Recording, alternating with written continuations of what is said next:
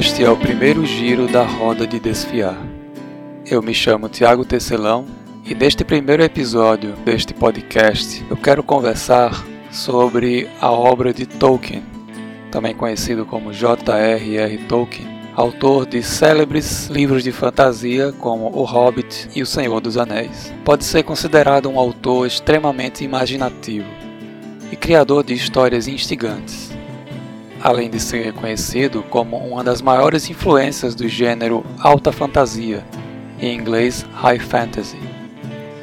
Eu admiro sua obra, em suas virtudes e com seus defeitos. Isso quer dizer que há elementos em seus escritos que podem perfeitamente ser criticados sob uma luz contemporânea, mesmo que seus livros tenham sido escritos na primeira metade do século XX. Um desses elementos é o racismo subreptício em sua caracterização dos povos humanos na Terra-média, especialmente visível no livro O Silmarillion onde encontramos humanos de natureza mais nobre, mais parecidos com europeus, e humanos de caráter mais vil e servil, cuja aparência remete aos médio-orientais ou aos africanos. Esta caracterização remete fortemente ao orientalismo, uma forma de pensar por parte dos colonizadores europeus que coloca os humanos da Ásia e de outros continentes que não a Europa ou a América num patamar inferior aos humanos caucasianos. Um modo de pensar que cria estereótipos, caricaturas e exotiza esses povos. Também é notório o androcentrismo da obra de Tolkien, elemento estrutural de suas narrativas, que não está lá à toa, tendo em vista o autor pertencer a uma época é uma cultura que tinha e ainda tem no homem do sexo masculino o modelo arquetípico de ser humano. Não é irrelevante notar que Tolkien era um cristão devoto e que o cristianismo é tradicionalmente patriarcal. Adão foi criado à semelhança de Deus, Eva foi criada para servir Adão. Não é que sua obra, sendo de natureza literária, não possua pistas e chaves para a desconstrução de valores tradicionais, como os papéis de gênero e as identidades de gênero. É possível perceber na leitura de O Hobbit, O Senhor dos Anéis e O Silmarillion, entre outros escritos de Tolkien, detalhes importantes e pertinentes para ver nesses livros o caráter transgressor da literatura, caráter apontado por Roland Barthes no seu famoso texto Aula, no caso do escritor britânico, essa subversão é tímida, mas está lá. Melanie Rost, por exemplo, em seu ensaio Masculinity in Tolkien, ou Masculinidade em Tolkien, mostra que diversas figuras masculinas da obra do escritor subvertem o ideal de masculinidade presente na tradição literária fantástica europeia. Aragorn, por exemplo, é diferente dos reis tradicionais de histórias como as de Arthur pois conquista seus súditos com amor e não com glória bélica. Bilbo é diferente dos heróis convencionais, pois conquista seu heroísmo através do uso da conciliação e não de seu valor em batalha, a qual evita a todo custo.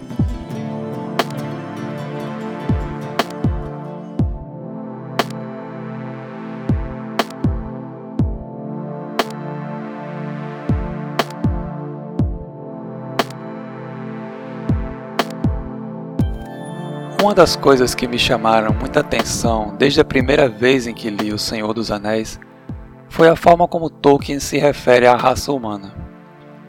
Homens, ou em inglês, men, sempre com inicial maiúsculo. Outras raças também são nomeadas com maiúsculas, elfos, anões, hobbits, etc. Esse modo de designar a espécie humana com uma palavra que também denota o indivíduo do gênero masculino desta espécie não é nada muito diferente do tradicional, na realidade. Pois é comum até hoje as pessoas se referirem aos seres humanos de ambos os gêneros como homens, men, e ao ser humano em geral como o homem, man, este às vezes com inicial maiúscula, para diferenciar da referência ao indivíduo específico. Ora, vejamos as definições tradicionais de man e de homem, retiradas respectivamente dos sites dos dicionários Oxford Dictionaries, em inglês, e Priberam, em português.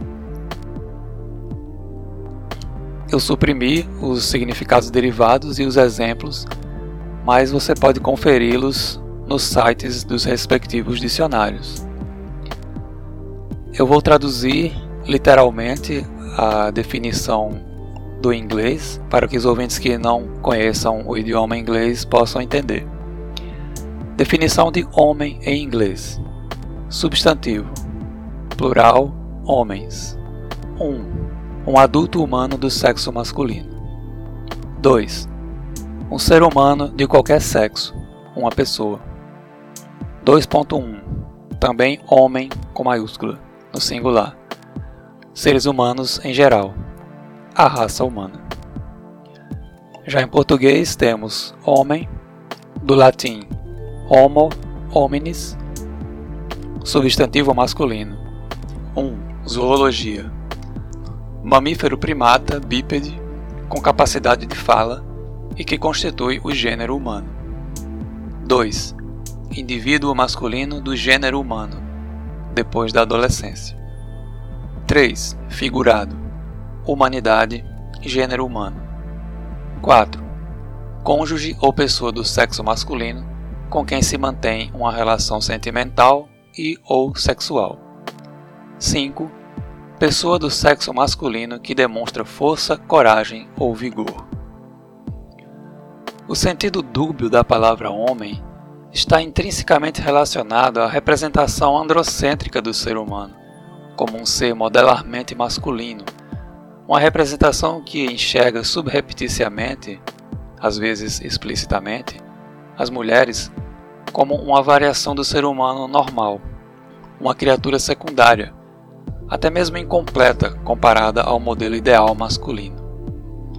Esta visão da mulher como um homem defeituoso era explicitamente defendida na Grécia Antiga, cuja cultura exerce influência milenar sobre nós.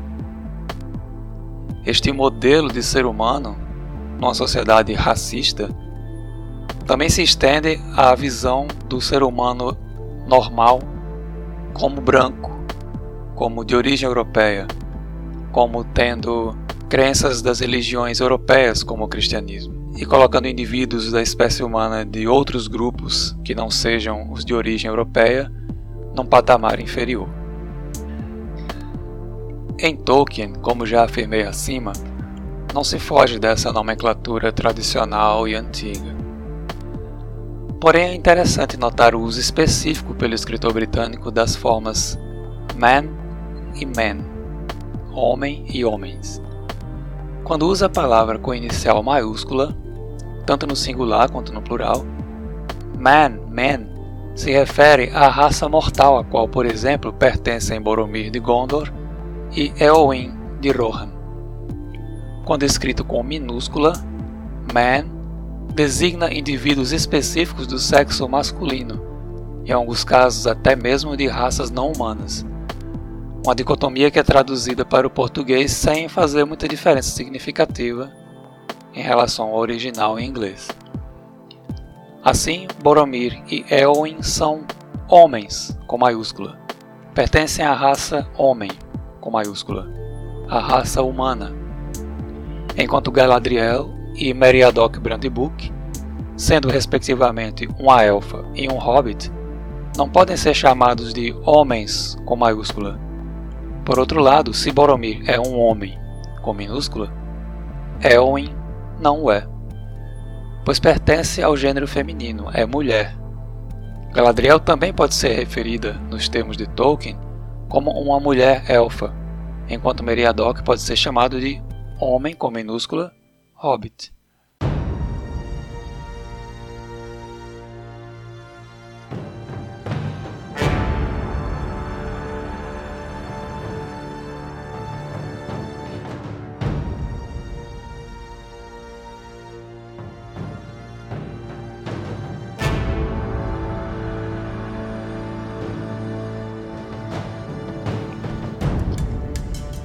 Entretanto, uma das cenas mais impactantes de O Senhor dos Anéis coincide com o momento em que Tolkien flerta com uma subversão dessa regra. O embate entre a guerreira Elwin e o Senhor dos Nazgûl, no capítulo A Batalha dos Campos de Pelennor. Esse momento fatídico é a culminação de um ato de rebeldia da sobrinha do rei Théoden.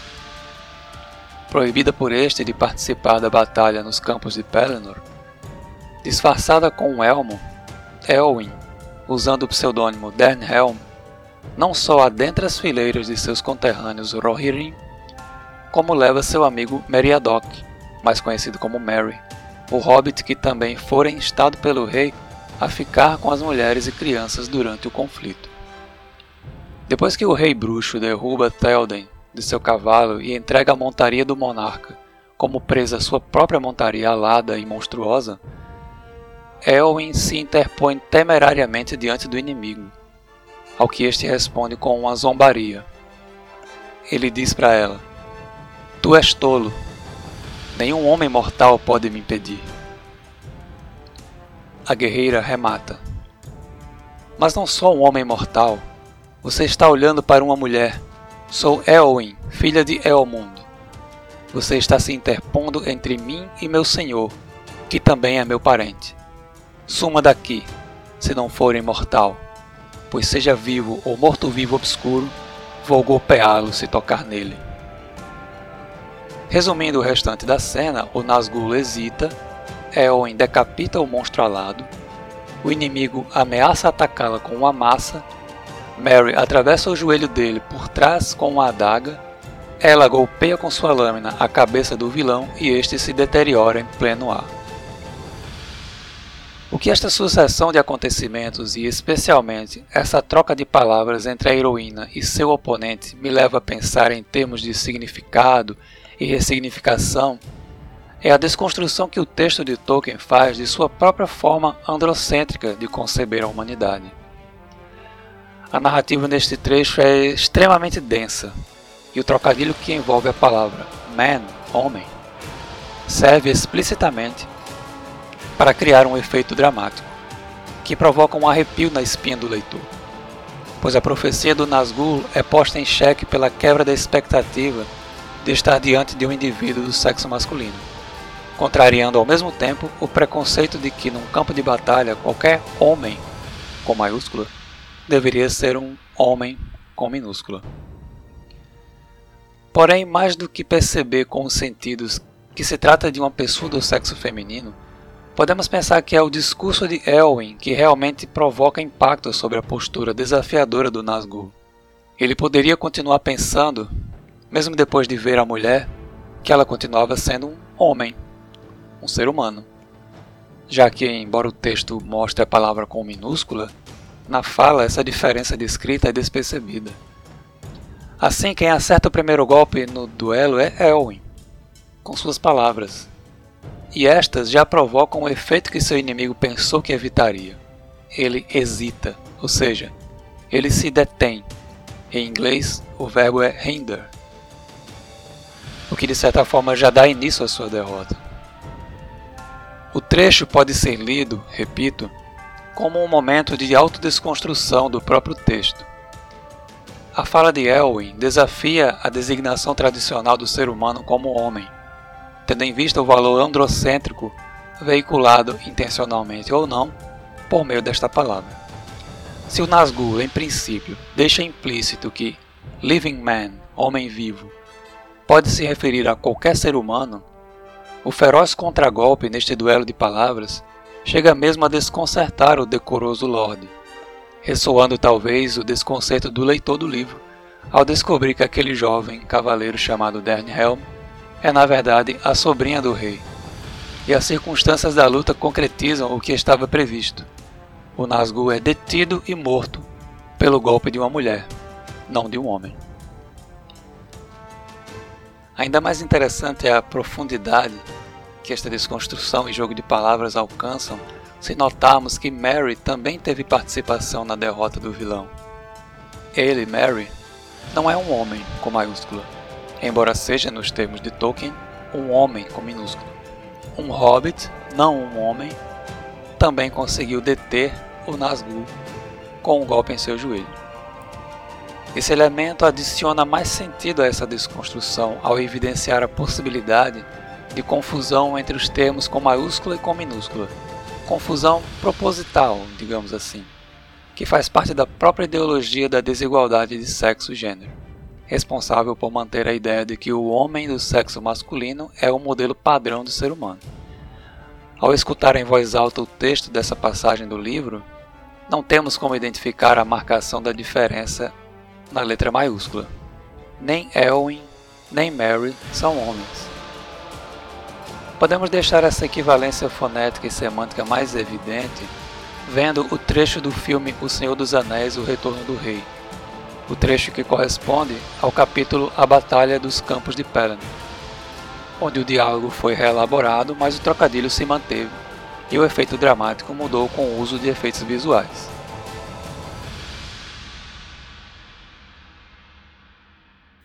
A ideia da desconstrução do androcentrismo estrutural reproduzido pela língua tem sido debatido entre feministas e estudiosas de gênero desde pelo menos a primeira metade do século XX, com Simone de Beauvoir, e por linguistas de diversas vertentes, especialmente na área da análise do discurso, como a linguística sistêmica funcional e a análise crítica do discurso. Também afirmo, antes de mais nada, que gosto muito dos livros de Tolkien que qualquer obra realizada por seres humanos com individualidade única está sujeita a altos e baixos sob o olhar de quem a admira, em suas virtudes e com seus defeitos, que a tornam um objeto singular para apreciação e para crítica. Ambas podem enriquecer a obra ainda mais, e estas, com a leitura, enriquecem a vivência do leitor.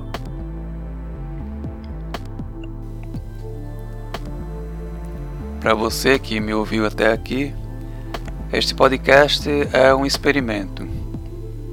É um novo projeto do site Teia Neuronial.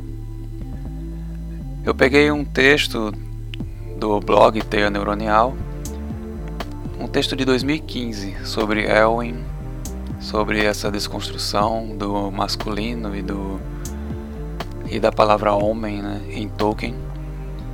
E praticamente só o li aqui para para ter uma ideia de como ficaria esse podcast solo. Se você gostou, se você tem contribuições ou críticas a dar, pode me encontrar tanto no site teianeuronial.com como no Twitter, na conta que eu criei agora, recentemente, arroba Roda de Desfiar. Lá você pode me seguir, pode saber quando eu vou lançar outros episódios e deixar seus comentários. Agora preciso ir. Nos encontramos no segundo giro da Roda de Desfiar.